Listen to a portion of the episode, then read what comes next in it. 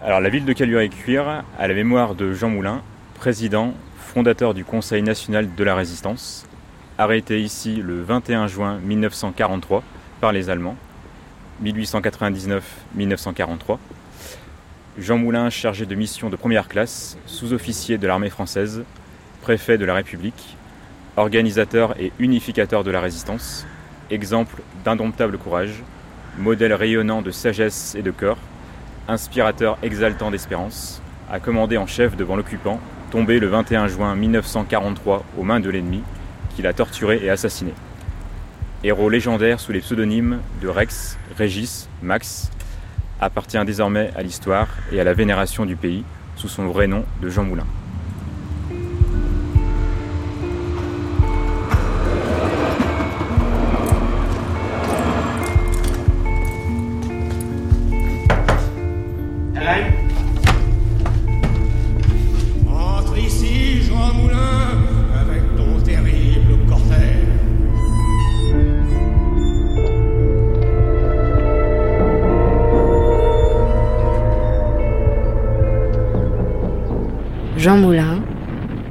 Français libre. Romain Weber, Yvon Croisier.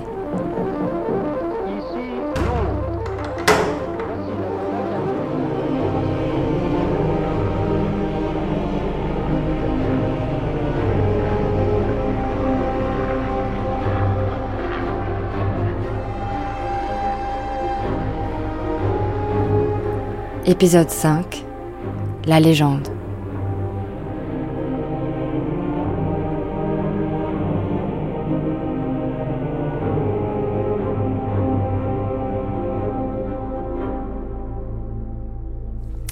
Serge Barcellini, vous êtes, vous, le président du Souvenir français, qui est une association, je cite euh, sa devise, entretenir, conserver, transmettre la mémoire de la France combattante.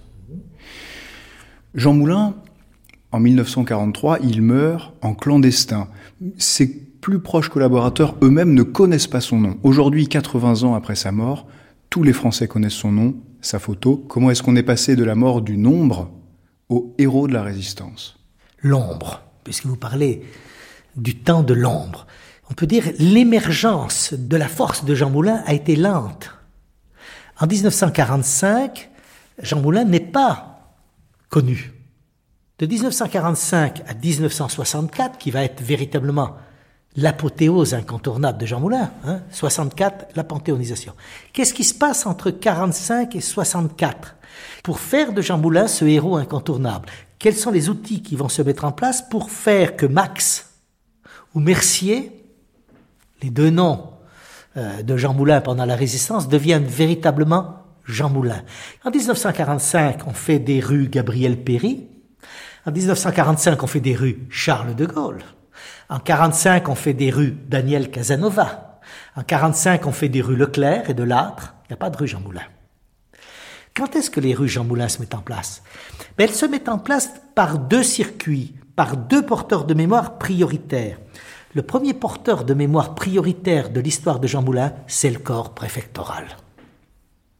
Et en particulier, c'est le corps préfectoral qui va mettre des plaques Jean Moulin ou des monuments Jean Moulin dans toutes les préfectures ou les sous-préfectures qu'a fréquenté Jean Moulin. En fait, la préfectorale, qui a sans doute à se faire pardonner un certain nombre de choses, tous les préfets n'ont pas été résistants, si un certain nombre l'ont été, hein, je fais bien attention à ce que je dis. Jean Moulin permettait incontestablement de redonner à la préfectorale une vision lumineuse. Deuxième outil, la ville de Béziers. Parce qu'il est né là-bas. Parce qu'il est né à Béziers. Mémoire locale, mémoire préfectorale, et il manque quelque chose d'essentiel. La volonté de deux personnes qui vont porter la mémoire de Jean Moulin, sa sœur, Laure Moulin, et son ami, IE, Antoinette Sachs. Antoinette Sachs et Laure Moulin vont être les deux personnes qui vont se battre de façon exceptionnelle pour euh, faire sortir Jean Moulin de l'anonymat. Le livre de Jean Moulin, Premier combat, est édité par Laure Moulin, la sœur. Et c'est Laure Moulin qui demande au général de Gaulle la préface. Et, entre nous, il met une préface relativement courte. Hein. Aujourd'hui, vous demanderiez au président de la République une préface pour Jean Moulin, vous auriez sept pages. Là, parce que Jean Moulin ne s'était pas encore imposé comme le symbole de toute la résistance. Mais tout de même, il rédige une préface et c'est pas le cas de tous les autres résistants. C'est-à-dire que De Gaulle, quand il le fait pour Jean Moulin, ça veut dire qu'il y a quand même, on peut aller jusqu'à affection pour Jean Moulin. En tout cas, une reconnaissance pour ce qu'il incarne. C'est une évidence. C'est une évidence. Pour De Gaulle, Jean Moulin, c'est quand même celui qui lui a permis de s'imposer sur la résistance française. Ça n'est pas de soi non plus. Hein. Et véritablement, on a donc sous-jacent, quelque part, une mémoire qui va monter progressivement entre 46 et 64. Et à partir de 64, la mémoire explose.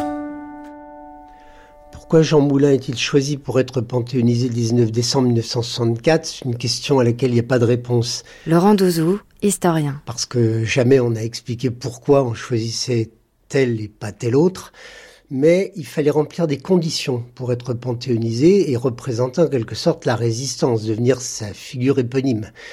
Il fallait avoir été un pionnier de la résistance, donc un résistant de 40. Il fallait euh, avoir exercé des responsabilités importantes dans la résistance. Il fallait être adoubé à la fois par l'ombre et l'ombre, c'est-à-dire être un homme de la résistance de l'intérieur et reconnu par l'ombre. Et il fallait probablement enfin avoir été torturé ou en tout cas être mort de façon héroïque. Ce qui fait que le nombre de gens qui étaient susceptibles d'être panthéonisés était très restreint. Alors qu'est-ce qu'il fallait euh, pour euh, finalement être choisi? Probablement être resté dans la mémoire collective. Il n'y avait pas beaucoup de ces héros morts dans la lutte clandestine qui avaient été portés par une mémoire. Et Jean Moulin avait été porté notamment par la mémoire de sa sœur Laure. Et donc c'est un élément qui fait que il a été euh, dans le dernier carré de ceux qui étaient susceptibles d'être panthéonisés. Il y avait avec lui probablement Jacques Bingen, Jean Cavaillès, Pierre Brossolette, mais au fond ça faisait un petit cercle très restreint et c'est lui qui finalement a été choisi. Probablement aussi parce qu'il avait été toujours d'une loyauté parfaite à l'égard du général de Gaulle, et ça évidemment dans la mesure où c'est le général de Gaulle qui choisissait qui on allait panthéoniser, bah, c'était un atout euh, très important. France Inter, il est 8h, Claude Mazot présente Interactualité. 18 décembre 1964. Un héros de la résistance sera aujourd'hui et demain à l'honneur. Les cendres de Jean Moulin sont transférées ce soir du cimetière du Père-Lachaise au Panthéon. Et en fin de matinée, le général de Gaulle ira se recueillir devant les cendres de celui qu'on a appelé l'unificateur de la résistance au Père-Lachaise, cérémonie qui aura un caractère privé. À 14h30 cet après-midi, l'urne contenant les cendres de Jean Moulin quittera le cimetière du Père-Lachaise pour être exposée tout l'après-midi et jusqu'à 21h au mémorial des martyrs de la déportation, square de l'Archevêché. Les Parisiens pourront ainsi défiler dans la crypte pour un dernier hommage à Jean Moulin avant le transfert au Panthéon où le cortège arrivera vers 22h15. Demain matin, cérémonie officielle au Panthéon en présence du général de Gaulle. L'éloge funèbre sera prononcé par M. Malraux. France Inter vous permettra de suivre toutes ces cérémonies en direct à 14h44 au Père Lachaise cet après-midi, de 21h19 à 22h20 de la crypte des déportés au Panthéon. N'oubliez pas que c'est rare les panthéonisations jusqu'en 64. Je dirais plus la même chose aujourd'hui. Donc, quelque chose qui est rare et quelque chose qui touche. Parce que tout le monde dit, ce qu'a fait Jean Moulin, c'est le discours de Malraux. Mais bien sûr, mais pourquoi tout le monde s'en souvient? Parce qu'il n'y avait pas eu de panthéonisation depuis 1949. On les comptait sur les doigts de la main, les panthéonisations. Quand vous panthéonisez Jean Moulin, c'est un, un événement extraordinaire. Quel est l'intérêt de Charles de Gaulle en 64 de transférer les cendres présumées de Jean Moulin au Panthéon? Alors, 64 est une année extraordinaire. Donc, vous avez le général de Gaulle revient au pouvoir en 58. N'oubliez pas que le général de Gaulle a été en 45 président du Conseil, il a démissionné en 46, alors que la mémoire de la Seconde Guerre mondiale qui commençait à se mettre en place en 45 et 46, c'est une bataille de mémoire entre les communistes et les gaullistes. Et en particulier, je vais revenir à Jean Moulin, cette bataille de mémoire se euh, singularisait ou, ou, se cristallisait au Mont Valérien. Les communistes disaient, c'est là où les nôtres ont été fusillés, et De Gaulle qui se disait, c'est là que je vais en faire le grand lieu de la, mémoire française. En 45, le 11 novembre 1945, lorsque rentrent au Mont Valérien ceux qui vont symboliser la mémoire de 39-45, voulue par le général de Gaulle. Il y a un déporté, il y a un prisonnier de guerre, il y a un combattant de 40, il y a un tirailleur sénégalais, il n'y a pas de Jean Moulin là-dedans. Et là-dessus, en 46, il démissionne. Bien. De Gaulle revient au pouvoir en 58. Immédiatement, il reprend en main la mémoire de 39-45. Et comment ça va se traduire? Premier acte, il reprend le Mont Valérien. Il faut quand même le faire. Hein. Où s'était arrêté, paf, il reprend l'architecte, il remet l'architecte au travail. Et le 18 juin 1960, De Gaulle réinaugure, inaugure le mémorial du Mont Valérien. Là sont inhumés les combattants victorieux symbolisant la France. Il n'y a pas Jean Moulin. Personne n'en parle. On arrive à cette année extraordinaire qui est l'année 64. Alors vous allez me dire, qu'est-ce qu'elle a d'extraordinaire? Ben, Très simple. C'est le 50e anniversaire de 14. Donc De Gaulle, on va commémorer 1914. Mais on va commémorer aussi l'année 44. Il charge le ministre des Anciens combattants, Saint-Denis, de faire un programme. Alors il arrive chez le général de Gaulle, j'y étais pas, il arrive, je, vous l'imagine, et il dit au général de Gaulle, voilà, général, je vous ai fait mon programme. Et nous commençons le 6 juin 64, le débarquement, et nous finirons à la libération de Strasbourg, septembre 44, septembre 64. Je pense qu'ils se mettent tous à réfléchir en disant ça finit quand même pas comme on aime, quoi. Il faudrait une grande fin, un truc qui ait de la gueule. Et là, l'idée de génie, eh bien, on va clôturer l'année par quelque chose d'autre. La panthéonisation de Jean Moulin. Je suis incapable de vous dire qui a eu l'idée. Ce qui est sûr, c'est que De Gaulle a dû dire ça, c'est génial. La symbolique du Mont Valérien, c'était la totalité de la mémoire de 39-45. La symbolique de Jean Moulin, c'est cette résistance qui place la France au sommet. La musique principale des troupes de marine vient de jouer au chant. Elle entame la marche funèbre de Chopin. On a joué au chant aujourd'hui dans le petit jardin qui surplombe la crypte déportée à la pointe de l'île de la Cité. Non pas pour l'arrivée d'un chef d'État, non pas pour l'arrivée d'un Premier ministre, non pas pour l'arrivée d'un ministre, pour l'arrivée d'un tout petit cercueil, cercueil de bois doré, poignée d'argent, recouvert d'un drapeau tricolore brodé d'or. C'est le cercueil qui contient les cendres de Jean Moulin, Jean Moulin, l'unificateur de la résistance. Le cercueil vient de passer devant le fond des troupes, les troupes du 76e régiment d'infanterie, un régiment que les Parisiens connaissent bien, qui est de toutes les cérémonies nationales. Il aborde maintenant les escaliers qui conduisent à la cour intérieure de la crypte des déportés, à la pointe même de l'île de la Cité, dominant la Seine. Derrière le cercueil les autorités, le ministre des Anciens combattants en tête et la famille de Jean Moulin. Le cercueil contenant les cendres de Jean Moulin a quitté le cimetière du Père Lachaise où il reposait depuis quelque temps déjà.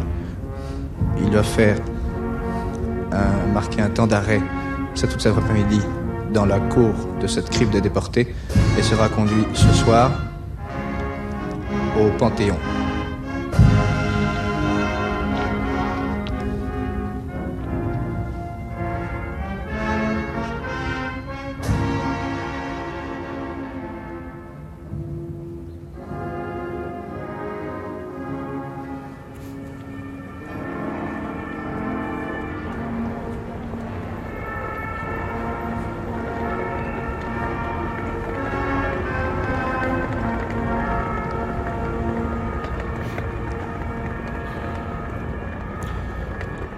Cinquième arrondissement de Paris, place du Panthéon, Jean-Noël Jeannet. Il y a un peu de vent, le, drapeau français euh, au-dessus du frontispice flotte. Et en lettres d'or, aux grands hommes, la patrie reconnaissante. Le 19 décembre 1964, vous, vous étiez là le jour de la panthéonisation de Jean Moulin. Oui, j'étais là, oui. J'étais à l'époque élève à l'école normale, rue d'Ulm, c'est-à-dire tout près d'ici. Et on nous avait proposé euh, quelques places pour venir assister. Un certain nombre de mes camarades, philosophes, linguistes, très sérieux, euh, avaient beaucoup de distance à l'égard du général de Gaulle. Ils trouvaient que c'était futile. Mais nous autres, les étudiants d'histoire, nous sommes dit qu'il fallait absolument saisir ce moment-là et venir. Et franchement, je ne l'ai pas regretté. Vous m'avez fait, euh, en me convient aujourd'hui, ressusciter dans ma mémoire les sensations de ce temps-là. Elles étaient très fortes, forcément. Je, me souviens du son. Je n'ai jamais entendu le chant des partisans à la fin du discours de Malraux aussi, aussi émouvant. Je, me souviens des, couleurs. Tout était en noir et blanc.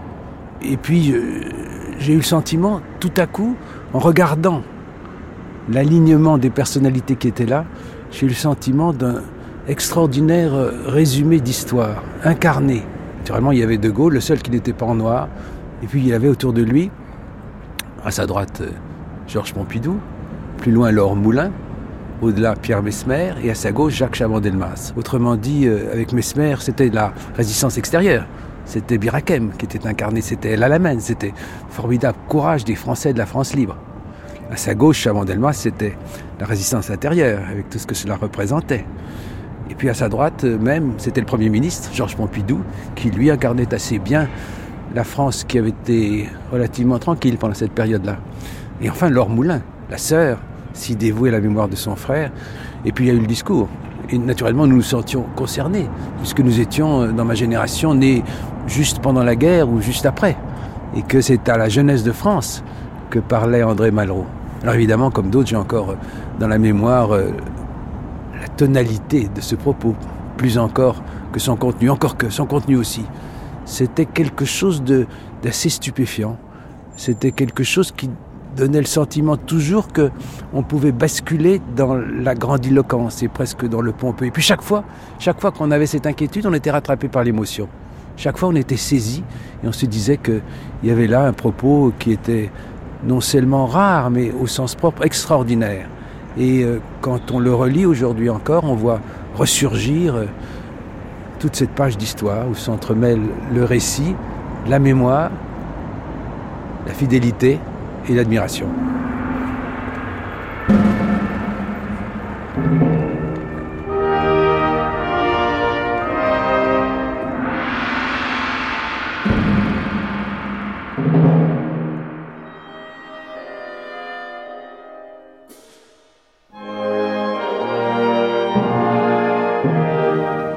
Ici, le Panthéon, le général de Gaulle vient d'arriver à l'instant, sous un ciel gris par un temps glacial,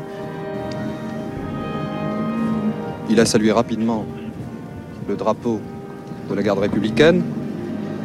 Il se dirige maintenant à pas vers le catafalque sur lequel repose l'urne, cette urne qui contient les cendres de Jean Moulin. À l'instant même, le général de Gaulle s'immobilise et salue ce cercueil. Monsieur le ministre d'État, c'est monsieur Malraux qui prend la parole. Monsieur le Président de la République, voilà donc plus de vingt ans que Jean Moulin partit par un temps de descente sans doute semblable à celui-ci pour être parachuté sur la terre de Provence et devenir le chef d'un peuple de la nuit. Sans cette cérémonie, combien d'enfants de France sauraient son nom Il ne le retrouva lui-même que pour être tué, et depuis sont nés 16 millions d'enfants. Est-ce que vous vous souvenez, Robert Badinter, de la panthéonisation de Jean Moulin? Ah Oui, j'en ai un souvenir très précis parce que il se trouve que j'étais à la faculté de droit, euh, l'Institut de criminologie, que l'Institut de criminologie euh, ouvre directement ses fenêtres euh, sur le Panthéon. Donc, euh, avec euh, mon ami le professeur Léoté, nous étions là avec une poignée d'étudiants doctorats et, et, nous avons euh, suivi toute la cérémonie, y compris le discours superbe dans son écriture, un peu mélodramatique dans son prononcé de Malraux, mais il demeure le texte écrit et c'est très beau. Certes, les résistants étaient les combattants fidèles aux Alliés, mais ils voulaient cesser d'être des Français résistants et devenir la résistance française. C'est un discours qui reste. D'abord, c'est ça qui est très intéressant parce qu'en général, quand on panthéonise quelqu'un, le discours s'enfuit aussitôt. Laurent Douzou. Et je dirais presque que quand on panthéonise quelqu'un, on l'enterre une deuxième fois et cette fois-ci, c'est définitif. C'est-à-dire qu'on l'oublie paradoxalement. Il y a très peu de gens qui sont capables de vous citer euh, quatre, cinq personnes qui sont panthéonisées. Or, tout le monde sait que Moulin l'a été. Pourquoi? Parce qu'il y a ce discours d'André Malraux. Ce discours, il est très intéressant parce qu'il euh, il restitue une atmosphère, il euh, évoque un légendaire, mais il n'est en aucun moment précis sur la biographie de Jean Moulin. Il est absolument impossible à partir de ce discours de retracer même sommairement la biographie de Moulin. Le discours commence euh, le 1er janvier 1942, au moment du début de sa mission, et de Moulin on ne saura rien ou très peu, si ce c'est un homme exceptionnel, qui a rempli une mission remarquable, mais à part ça, il n'y a rien dans le discours d'ordre biographique. Alors pourquoi est-ce que le discours est si puissant? Ben, Peut-être pour cette raison-là précisément. C'est-à-dire qu'au lieu de faire patiemment, méthodiquement toute la biographie, ce qu'on donne à voir, c'est le pauvre roi supplicié. C'est le chef de l'armée des ombres. Et le tour de force de Malraux, c'est de célébrer un homme, Moulin, en réalité en célébrant l'armée des ombres. C'est-à-dire que c'est pas Moulin qui entre au Panthéon, c'est Moulin avec son long cortège d'ombres défigurées, avec la dernière femme morte à Ravensbrück pour avoir abrité l'un des nôtres, ça c'est dans le discours. évidemment, en faisant ça, il fait entrer tout un peuple avec Moulin. Et donc, c'est bien autre chose et bien plus que la personne de Moulin qui est au Panthéon, c'est à travers Moulin la résistance clandestine dont on sait si peu de choses. Et le discours est puissant parce que au fond, il ne peut être vraiment compris que des initiés. C'est-à-dire qu'il y a quantité de références dans ce discours qui sont inintelligibles pour euh, le, citoyen lambda. Donc la force du discours ne réside pas dans sa, son exactitude historique, il y a au demeurant un certain nombre d'erreurs, cette force elle réside dans son pouvoir d'évocation, dans cette espèce de brume légendaire que le discours distille d'un bout à l'autre. Et donc on est dans l'entre-soi, c'est un discours pour le plus grand nombre, mais qui ne parle que de choses qu'un petit nombre d'initiés peuvent comprendre. Regarde le prisonnier qui entre dans une villa luxueuse et se demande pourquoi on lui donne une salle de bain. Il n'a pas encore entendu parler de la baignoire. Pauvre roi supplicié des ombres, regarde ton peuple d'ombre se lever dans la nuit de juin constellé de tortures. Voici le fracas des chars allemands qui remontent vers la Normandie à travers les longues plaintes des bestiaux réveillés. Grâce à toi, les chars n'arriveront pas à temps. Même s'il y a eu un très beau décorum dans la cérémonie nocturne. L'historienne Bénédicte Vergès-Chénion. Si il n'y avait pas eu le discours de Malraux, lu par Malraux, euh, sans doute que cette panthéonisation ne serait pas restée autant dans les mémoires. On peut trouver le discours ridicule, mais au fond, il est toujours poignant et l'émotion l'emporte. C'est-à-dire que même lu de cette façon assez étrange, même avec le bruit du vent, enfin des rafales de vent dans le micro, eh bien, euh, à chaque fois, euh, l'émotion l'emporte et au fond, on a raison de dire que l'éloge funèbre euh, prend toute sa qualité s'il est écrit par quelqu'un d'une grande notoriété. Et à cet égard, Jean Moulin a eu de la chance. Vous, Pierre Assouline, que ce soit André Malraux qui ait fait cette oraison funèbre, ça, ça vous dérange? Alors, je comprends bien pourquoi le général de Gaulle a demandé à André Malraux. D'abord parce qu'ils étaient très proches, il l'admirait énormément comme écrivain, et euh, il attendait de Malraux quelque chose de particulièrement lyrique. Il a été servi. Il est puissant, le discours de Malraux, en soi, son écriture même. Et puis, euh, prononcé par Malraux, il l'est encore davantage, car Malraux, est un homme de théâtre, hein, en permanence. Mais moi, ça me choque. Ça me choque que le premier résistant de France ait été honoré par le dernier résistant de France.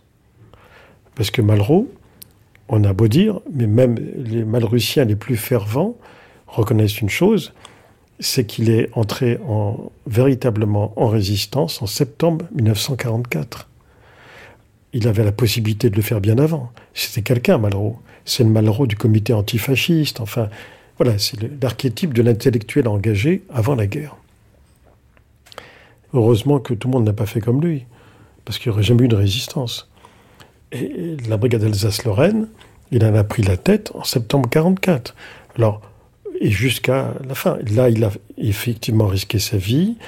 Euh, il, aurait pu être tué. Il a été courageux. Et cette brigade a été très courageuse. Elle a participé au combat. Mais septembre 44, euh, la libération de la France est en, marche depuis trois mois déjà.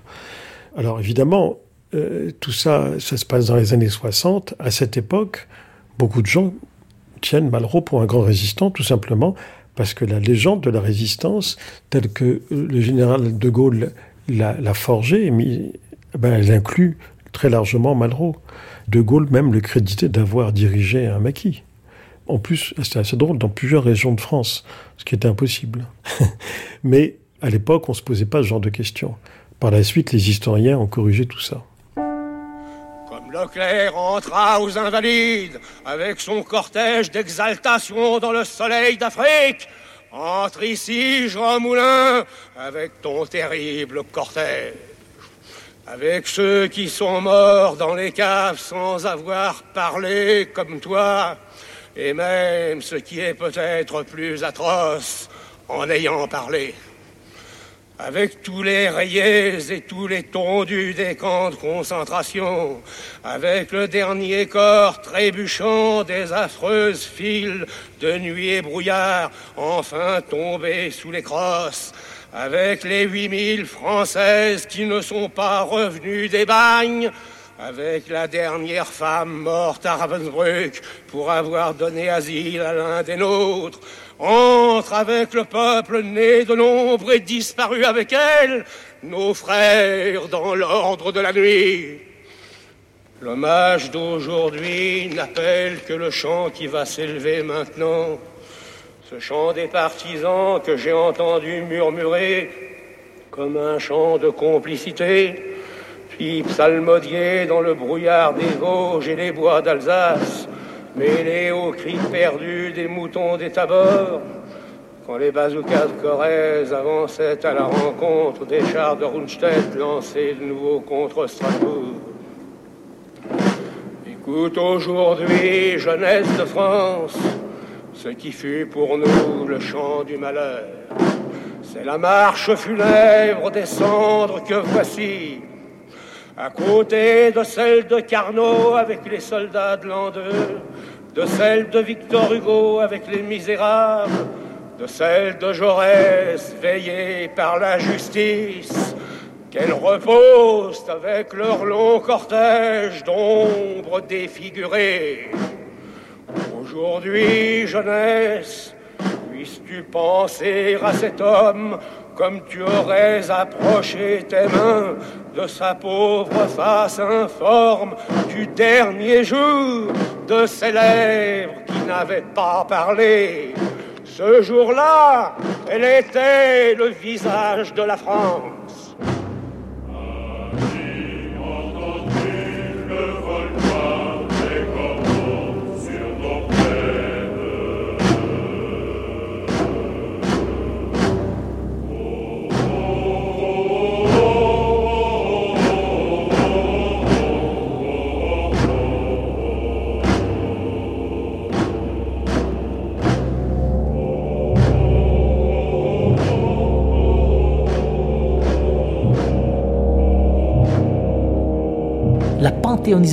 Fait exploser la mémoire de Jean Moulin.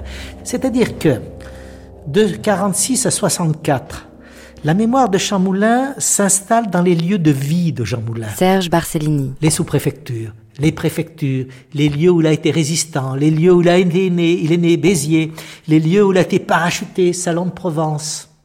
En définitive, la mémoire de Jean Moulin euh, se délocalise. C'est-à-dire qu'on va mettre le nom de Jean Moulin dans des rues, dans des villes qu'il n'a jamais fréquentées, où il n'a jamais mis les pieds. C'est-à-dire, d'un seul coup, à partir de 64, on délocalise la mémoire de Jean Moulin, qui devient une mémoire nationale qui s'implante partout sur le territoire national.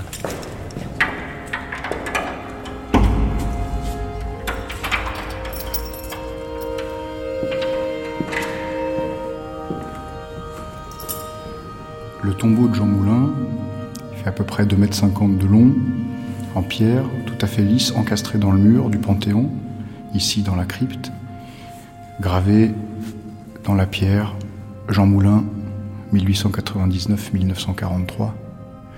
C'est la crypte d'un endroit qui était censé être une église, le Panthéon. Parce que ça en fait, Jean Moulin, un saint républicain? Je ne crois pas qu'il faille accoler le mot de république au mot de sainteté, laisser l'Église. Si vous voulez dire qu'il y a une certaine sacralisation du passé au profit de n'importe quel régime, alors oui, oui, oui, je, vous rejoins à cet égard. C'est vrai que tout système qui organise collectivement une nation a besoin de, rituels, de mémoire, de, parfois de grandiose, et c'est ce que représente le Panthéon. Alors c'est vrai que c'était une église, Sainte-Geneviève. Alors je consentirais à dire en effet que non pas qu'il y ait une sanctification de Jean Moulin, d'ailleurs lui-même on aurait été très surpris, mais qu'il y ait une émotion rétrospective, collective, une incarnation d'un certain courage individuel qui a porté un immense mouvement collectif, alors oui, oui. Vous savez, on frôle toujours la grandiloquence, mais en même temps, on ne peut pas ne pas s'incliner avec euh, beaucoup d'admiration devant un destin comme celui-ci. Jean-Noël Jeannet, vous qui êtes euh, historien, producteur de l'émission euh, Concordance des temps sur France Culture, dans la crypte du Panthéon, il y a 81 personnes qui reposent. Je pense que les Français, euh, aujourd'hui, n'en connaissent pas la moitié. Être panthéonisé, ça ne veut pas forcément dire devenir une légende. Il faut qu'après, il y ait une mémoire qui soit maintenue, soutenue. Il ne suffit pas sûrement d'avoir euh, laissé une trace pour devenir une légende, c'est un, c'est un vrai sujet de réflexion. Les, les, Lumières y avaient beaucoup réfléchi. Elles distinguaient les grands hommes et euh, les héros casqués, qui étaient des gens de guerre, et puis les grands hommes qui incarnaient des vertus civiques. Ce qui est remarquable dans le cas de Jean Moulin, ce qui me frappe, c'est qu'il est à la fois un héros, héros euh, évidemment un, un homme de guerre, puisqu'il conduit la résistance et qu'il l'unifie, et qu'en même temps il incarne des vertus par son passé républicain, par son action de, concertation et de coordination de toutes les forces et par son martyr final. Il incarne des vertus euh, qui euh, sont nécessaires à, à la République. Donc il est à la fois un héros et un grand homme, et par là, au fond, il réalise cette synthèse que Voltaire croyait impossible. Il y a quelqu'un qui a déposé une rose ici, sur la tombe de Jean Moulin, le 21 mai 81, le jour de son investiture, c'est François Mitterrand. Mitterrand avait un grand sens de l'histoire, de la profondeur de champ nécessaire pour euh, la vie publique. Ensuite, parce que il n'avait pas choisi que Jean Moulin, il avait choisi trois personnages, comme vous savez. Jean Jaurès, et Schulcher, euh, qui incarne l'abolition de l'esclavage. Et puis enfin, euh, enfin Jean Moulin, oui, qui était la résistance, qui était le, qui était tout ce que Malraux a célébré de pareille façon. Il reste que le moment de l'arrivée de Jean Moulin est tellement écrasant que tout le reste me paraît, en dépit de son importance, avoir quelque peu pâli par comparaison. La mémoire, il faut qu'il y ait des acteurs de mémoire pour pousser derrière. Si vous ne poussez pas derrière, ça ne fonctionne pas tout seul. Avec Jean Moulin, ce qui est formidable, c'est que ça chemine à partir de la panthéonisation. Tout le monde s'empare de Jean Moulin. Jean Moulin représente la société civile cette France capable d'être euh, au rendez-vous de l'histoire. Serge Barcellini, plus tard, en 1989 et jusqu'à sa mort en 2020, il y a un autre artisan de la mémoire de Jean Moulin, c'est Daniel Cordier, c'est son ancien secrétaire qui s'est transformé en historien, biographe. Qu'est-ce que Daniel Cordier change à la mémoire de Jean Moulin dans l'opinion française? Cordier a longuement expliqué lui-même comment il a, d'un seul coup, il s'est transformé en, porteur de mémoire. Et donc Cordier nous explique qu'il a écouté Freinet à la télévision et d'un seul coup il a eu une révélation. Il a dit il y a des gens qui disent du mal de Jean Moulin, donc moi j'ai tout et je vais en dire du bien. Et donc à partir de 83, C'est le moment Cordier, comme dit un historien célèbre, il dit c'est le moment Cordier. Il est l'homme qui était à côté de Jean Moulin. Il a les documents, il peut écrire l'histoire. Et c'est vrai qu'à partir de 83, l'histoire de Jean Moulin s'écrit par Daniel Cordier. Les historiens ne peuvent plus écrire Jean Moulin sans Daniel Cordier. Cordier, c'est celui qui devient euh, l'incarnation de la mémoire de Jean Moulin. Daniel Cordier, au micro de Jean Lebrun, 1993. Hier, c'était le 50e anniversaire rue du Four de la première réunion du Conseil national de la résistance. L'hôte de culture matin en ce lendemain d'anniversaire, c'est Jean Moulin, secrétaire... Jean, Jean Moulin, Daniel Cordier, secrétaire de Jean Moulin. Vous voyez, je vous assimile euh, à celui dont vous faites la biographie. Daniel Cordier, bonjour. Bonjour. Vous avez été secrétaire de Jean Moulin donc de juillet 42 à 43, la date de son arrestation. Vous êtes maintenant devenu le biographe du président, du premier président du CNR, et vous êtes euh, compagnon de la Libération.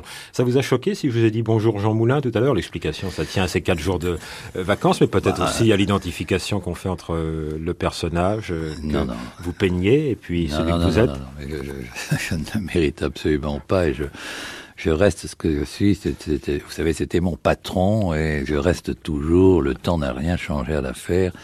Son, son subalterne, enfin, quelqu'un qui a travaillé sous ses ordres. C'est flatter votre modestie que de dire que l'effacement de soi est une vertu de Daniel Cordier. Non, mais je, je pense que c'est la vertu de tous les historiens d'abord, n'est-ce pas, de s'effacer devant son sujet. À voix nue, 2002. Oui, il y a un lien très profond de ma part. Je crois aussi de la sienne. C'était pas un homme, vous savez, de. C'est drôle, c'était un méridional, mais c'était un méridional euh, froid. Il en avait l'humour euh, et la gaieté un peu désespérée. Mais c'était un homme plein de pudeur. C'est pas du tout un homme secret, mystérieux comme euh, on le raconte. Pour essayer de trouver un sujet romanesque dans sa vie. Euh, mais c'était un homme, oui, pudique, dans ses sentiments profonds. Mais euh, je crois certains gestes, certaines attentions. un billet qu'il gardait de lui.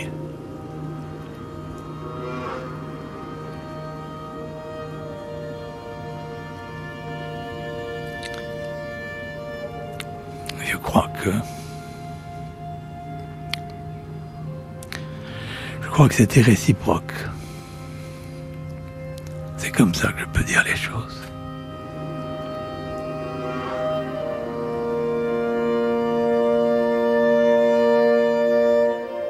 Bah, Jean Moulin, moi, c'est un homme auquel je me suis attaché euh, assez tôt parce que, euh, bon, j'avais écrit ma première pièce qui s'appelle Villa Luco, Jean-Marie Besset, dramaturge et metteur en scène. qui a été jouée en 1989 au Théâtre National de Strasbourg et où je jouais un jeune lieutenant euh, gaulliste qui s'appelait Gorka. C'était l'époque où Daniel Cordier avait publié son premier volume de, de mémoire, enfin de, de- sur la vie de Jean Moulin. Euh, J'avais entendu à la radio, puisque lui faisait la promotion de son livre, je crois que c'était sur France Inter. Il était presque en larmes, enfin, avec des sanglots dans la voix en tout cas. Il racontait que il était allé attendre tous les trains qui revenaient d'Allemagne, gare de l'Est, dans l'espoir de voir son patron revenir euh, sur le quai de la gare. Et je trouvais que dans son émotion, euh, il y avait un peu plus que euh, la fidélité d'un ancien secrétaire à un, patron, quoi. Sinon, dans une histoire d'amour. J'entendais de l'amour. Et j'ai dit ça à Daniel Cordier, d'ailleurs, beaucoup plus tard, quand j'ai écrit ma pièce, puisque je l'ai interviewé. Et il m'a dit, le mot que vous employez me fait horreur, me dit, m'a-t-il dit. Parce que pour moi, l'amitié, ça n'a rien à voir avec l'amour. Et d'ailleurs, euh, si Moulin m'avait proposé euh, quoi que ce soit de sexuel euh, à notre rencontre à Lyon en 42, euh, j'aurais immédiatement demandé à être rapatrié à Londres. enfin rapatrié, renvoyé à Londres. Et, en fait, moi, je, sais par des amis de Daniel Cordier qui ont connu Cordier dans les années 50 que là-dessus, au moins, il a changé de version, parce qu'à l'époque, il disait euh, assez librement que ses relations avec Moulin n'étaient pas uniquement professionnelles.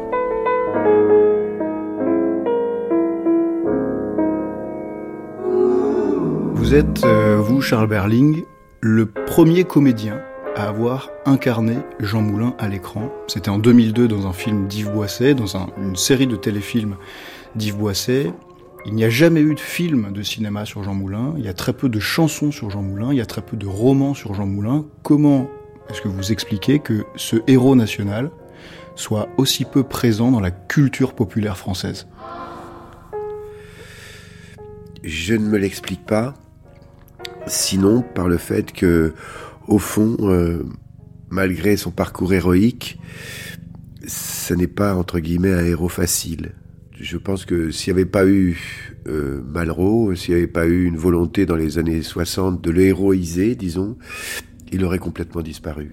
Mais il y a peut-être un problème avec euh, le fait d'en faire une légende ou, un héros, c'est-à-dire typiquement le discours de Malraux, c'est que peut-être que la légende finit par occulter complètement l'homme qu'il était, Jean Moulin. Oui, c'est d'ailleurs l'intérêt des fictions, c'est de, de montrer euh, toutes les contradictions. Je me souviens que quand on tournait pour France 2, le, film, il y a TF1 qui s'est mis à dire on va, on va le faire aussi. Ils l'ont fait d'ailleurs. Ils ont fait un film avec Francis Huster qui a interprété Jean Moulin. Et moi, on me disait ah bon, mais ça vous dérange pas que je disais au contraire. Il faut accumuler. Il faut. Euh, on a un, un, retard énorme. On a un déficit de fiction autour de cette euh, figure. Pourquoi? Ça, je ne sais pas. Ce qui est beau chez Jean Moulin, c'est pour moi, c'est comme des figures comme Albert Camus, c'est-à-dire ce sont des gens qui à la fois mènent un grand combat politique, humain, social, et en même temps qui ont euh, une vie euh, sentimentale, qui ont des, un parcours eux-mêmes euh, de vie, d'hommes complexes, on raconte beaucoup d'histoires sur Jean Moulin, toutes les histoires d'homosexualité, de, et en même temps de femmes. Moi, je pense que c'était... Pour moi, il me fait beaucoup penser à Albert Camus, c'est-à-dire que ce sont des êtres solaires. Ce sont des êtres euh, qui se sont retrouvés, certes, dans, dans un enfer, dans, dans des ténèbres profondes de l'histoire, mais qui ont vraiment quelque chose de très solaire. Mon père qui a été dans la marine nationale, qui a, qui a servi euh, son pays, comme on dit dans, l'armée, dans la marine, eh bien, pour lui, quand euh, le fait que j'interprète Jean Moulin, c'était une, grande fierté parce que Jean Moulin était un préfet, parce que Jean Moulin était euh, faisait partie de ces gens qui représentaient la République et qui, d'une certaine manière, pendant la débâcle en particulier, ont sauvé l'honneur de de ces militaires parce qu'il a il a su euh, garder la tête haute dans, cette adversité épouvantable. Il y a toute la complexité d'un homme en fuite et d'un homme dans une société complètement euh, loin d'être acquise à la, résistance et qui, et, qui, et qui en même temps veut vivre, veut aimer et qui va terminer, comme on le sait, tragiquement et dans, des douleurs euh, infâmes.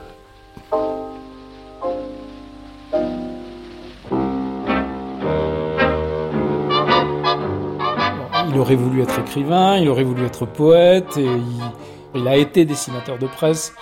Il y a beaucoup de ces caricatures du temps de Montparnasse euh, euh, au Select, qui est le haut lieu de l'homosexualité à Montparnasse à l'époque. C'est un dandy un peu, voilà. Alors c'est, je, je dis pas du tout qu'il est léger, mais c'est quelqu'un qui aime la vie, qui aime les voitures, qui aime faire la fête, qui aime faire du ski, qui aime... Qui aime les belles femmes? Alors ça, ça, ça s'est dit beaucoup euh, par, euh, par une espèce d'agiographie de Moulin. Je ne sais pas s'il aimait les belles femmes. Il a été marié avec une qui n'était pas belle du tout. moi, je pense qu'il l'a épousée parce qu'il avait besoin d'une sous-préfète, en fait. Parce que déjà, euh, un homme de, 35 ans qui n'est pas marié, quand même, dans les années 30, ça fait un peu tâche, hein, surtout dans la préfectorale. Et par ailleurs, euh, toutes les femmes qu'on a prêtées à Moulin comme étant ses maîtresses ont toutes euh, nié l'avoir été. Et en plus, euh, je vois vraiment pas pourquoi ce serait si secret, parce qu'on est dans un pays, la France, où quand même un homme qui a beaucoup de maîtresses, c'est dans la culture française, on peut pas dire que ce soit quelque chose d'infamant, quoi. Donc du tout. Donc si Moulin avait été un, tel séducteur de femmes, il me semble que que les femmes elles-mêmes l'auraient dit. Euh, voilà. Or, Antoinette Sachs, par exemple, a dit dans une interview à News of the World dans les années 50 que euh, il était arrivé souvent de partager une chambre, mais jamais un lit. Voilà. Et on a appris d'ailleurs par la suite que Antoinette Sachs euh, aimait, elle, les femmes. Voilà. Donc, mon intuition profonde, c'est que Jean Moulin, oui, aimait les hommes, oui. Alors, est-ce que c'est parce que je me suis euh, trop identifié à lui? J'en sais rien, mais euh, voilà. Alors après, euh, j'ai aucune preuve de ce que j'avance. Je n'ai qu'un faisceau de présomption. Bon, dans ces caricatures de Montparnasse, par exemple, il y en a plusieurs. Il y a un dessin notamment qui dit l'envers vaut l'endroit, où on voit des couples de garçons et de filles dans dans les coins. la seule chose qu'il a écrite sur sa vie, c'est Premier combat, qui a été édité par sa sœur, qui a quand même changé certaines phrases. Oui, là aussi, il y a des indices euh, qui ont, qui ont disparu entre le manuscrit et la publication du livre de Moulin. Alors, qui pourrait paraître innocent s'ils étaient restés, mais le fait qu'ils étaient enlevés. Euh, bah, par exemple, il y a un moment donné où, où Moulin voit arriver des, des combattants euh, du front et dit Jeune Dieu au torse d'acier, au poitrail ouvert. Enfin bon. Et ça, donc, c'est dans le manuscrit de Premier Combat, écrit par Jean Moulin, et vous dites que Laure Moulin, au moment de d'éditer ce manuscrit, enlève ce passage. Enlève cette phrase, oui. Est-ce que ça change quelque chose à Jean Moulin qu'il soit homosexuel? Eh bien, ça change quelque chose à Jean Moulin. Alors, déjà, déjà euh, Dacier de la Vigerie dit dans le, dans le Chagrin et la Pitié, euh, Phinophule, s'il dit euh, pour être résistant, il fallait être inadapté. Moulin, euh, Moulin comme Turing sont des héros de la résistance sans avoir, je crois, tué eux-mêmes euh, personne, en fait, de leurs mains. Voilà, l'un et l'autre étaient patriotes euh, de leur pays respectifs. L'un et l'autre avaient, avaient une, une, une, orientation sexuelle qui les a éloignés du, du, du mainstream. C'est Malraux, je crois, qui disait ce qui fait la valeur d'un homme, c'est ce qu'il cache. Voilà. Et donc, que le plus grand héros de la France du XXe siècle, l'homme qui n'a pas parlé sous la torture, qui a fait preuve d'un courage inouï en toutes circonstances, ait pu être homosexuel, c'est pas rien pour les jeunes gens de France aujourd'hui, quand même.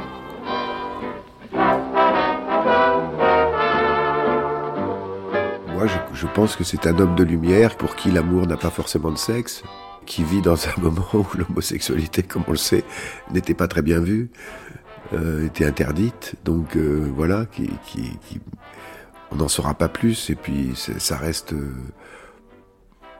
cette vie sentimentale, amoureuse, sexuelle, complexe, euh, multiple, euh, possiblement, très possiblement. Eh bien, c'est le symptôme d'un homme vrai, d'un homme qui, qui va chercher partout qui a partout le, goût de la vérité, qui va chercher tout le temps à, se comprendre et à admettre ce, qu'il est dans, dans, toutes les contradictions que ça peut supposer, et y compris évidemment contre la société dans laquelle euh, il est. Il y a chez lui une force critique salutaire. Anna Arendt euh, dit euh, penser c'est être contre, penser c'est être critique, et être critique c'est être contre c'est-à-dire c'est pouvoir être contre. Eh bien, lui, il a vécu ça profondément dans sa vie. C'est quelqu'un qui n'a pas admis ce que une grande partie des gens pensaient être euh, le destin, la fatalité. Eh bien, lui, il se dit non, non, ce n'est pas possible. Je, je ne, je ne l'accepte pas. Donc, il y a chez lui une grande clairvoyance, un instinct comme ça de, de vérité, une soif de la justice, une soif de, d'admettre les choses malgré les apparences et les contraintes et les conventions sociales. Michael Furnon, vous êtes le chanteur fondateur du groupe euh, Mickey 3D. Bonjour. Bonjour. Et vous avez écrit il y a quelques années une chanson qui s'appelle Jean Moulin, qui est sur Jean Moulin. Pourquoi? Parce que déjà, euh, quand je me suis à, attelé à ce projet Mickey 3D, que j'ai commencé à écrire des chansons en français, parce que j'écrivais en anglais avant quand je, je, jouais dans un groupe de rock, euh, je me suis dit, je vais, je vais parler de sujets qui me tiennent à cœur. Et, et, et toute l'histoire de la Seconde Guerre mondiale m'a toujours euh, beaucoup intéressé pour euh, une raison assez simple, c'est que je suis originaire d'un petit village de la Loire dans lequel il y a une, centaine d'habitants, qui s'appelle Merle, et dans lequel j'ai passé une grande partie de mon, enfance et mon adolescence. Et dans ce village est né un, un homme qui s'appelait le commandant Marais. Et dans sa ferme familiale, dans ce petit village de Merle, il y avait les réunions de l'armée secrète euh, de la résistance. Il y avait pas mal de maquisards, de résistants, et une nuit du mois d'août la nuit du 28 août 1944, les maquisards ont arrêté les Allemands. Il y, a eu, des morts, des jeunes de 14 ans, il y a eu plein de, voilà. On a arrêté les Allemands dans les, dans les bois aux alentours. Et voilà, on m'a raconté ça quand j'étais gamin. Il y, a, un musée de la résistance là-bas dans un autre petit village qui s'appelle Estivarey. Et, c'est donc j'ai toujours été intéressé par la Seconde Guerre mondiale et, et j'avais envie d'écrire cette chanson sur Jean Boulin qui est, qui est un peu un symbole de, de courage pour moi. Est-ce que vous savez combien de chansons ont été écrites sur Jean Moulin? Ah, pas du tout. Alors là, pas du tout, pas du tout. Là, vous me posez une colle. Il doit y en avoir surtout pas mal, je, je pense, non? Est-ce que vous savez que la chanson que vous avez écrite sur Jean Moulin est la seule chanson qui a été écrite sur Jean Moulin? Ah bon? Ah, Ça, c'est fou. Ah, là, j'en reviens pas. Parce que c'est quand même un, un, des personnages les plus, les plus symboliques de, de la Seconde Guerre mondiale. On la lit ensemble, cette chanson? La lyre, euh, Jean Moulin avait des couilles bien plus grosses que sa trouille. Il est mort sous les coups, ce fut long, bout à bout. Il disait Je sais tout, je dirai rien du tout. Explication de texte. Oula, oula là là là. Alors... Jean Moulin avait des couilles bien plus grosses que sa trouille. Rime en houille. Euh, oui, rime en oui, voilà. oui, oui, c'est un peu cru, mais j'aime bien expliquer les choses un peu crûment. Des fois, c'est un peu choquant et ça marque un peu plus les esprits. Et c'est une petite, euh, une petite balade douce comme ça, avec, euh, avec deux, trois accords, un petit refrain avec, un accord qui passe de majeur à mineur. Voilà, c'est vraiment super simple. Quoi. On vous écoute.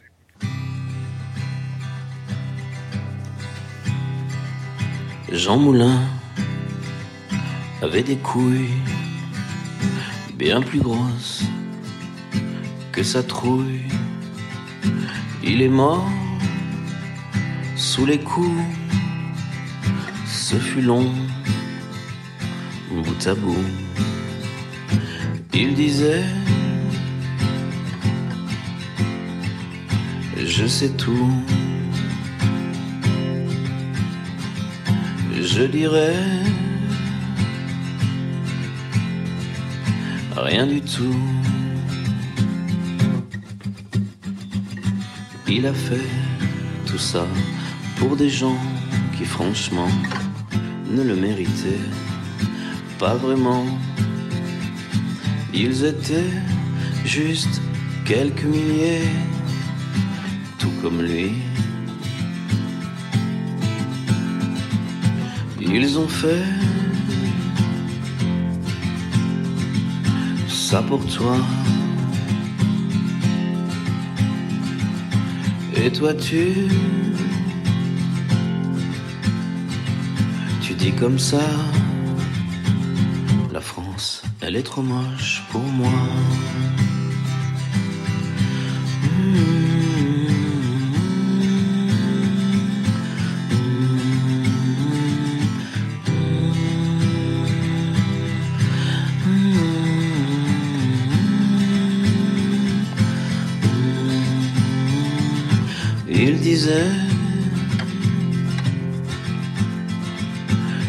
Sais tout. Je dirais rien du tout. Allez les gars, bousillez-moi.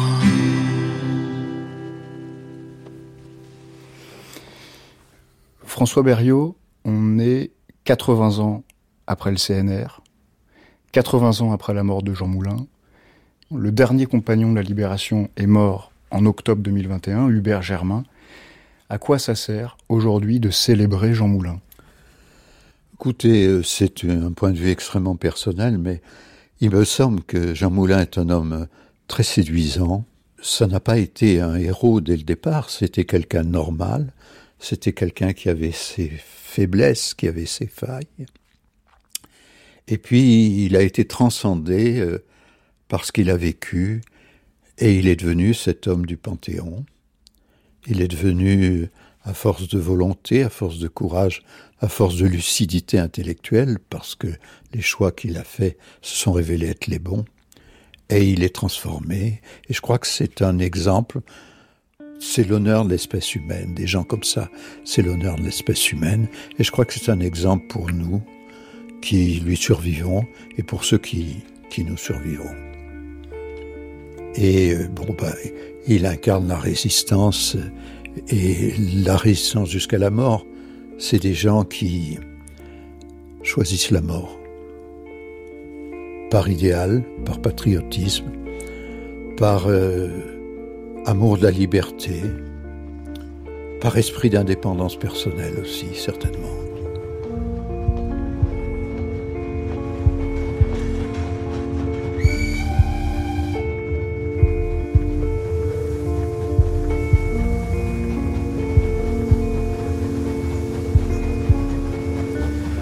Épisode 5 La légende. Avec Serge Barcellini, François Berriot, Pierre Assouline, Bénédicte Vergès-Chénion, Robert Badinter, Jean-Marie Besset, Charles Berling, Jean-Noël Jeannet, Laurent Douzou, Michael Furnon et Dorian Pérussel. Merci à Michel Fratissier, au Panthéon, au Centre des Monuments Nationaux et à la Fondation De Gaulle. Merci à Prudence Castelot et à Vincent Béranger. Et un remerciement particulier pour l'ensemble de la série à Bénédicte Vergès-Chénion, à Christine Lévis-Touzé et à Jean Bulot. Jean Moulin, un Français libre, une grande traversée de Romain Weber et Yvon Croisier.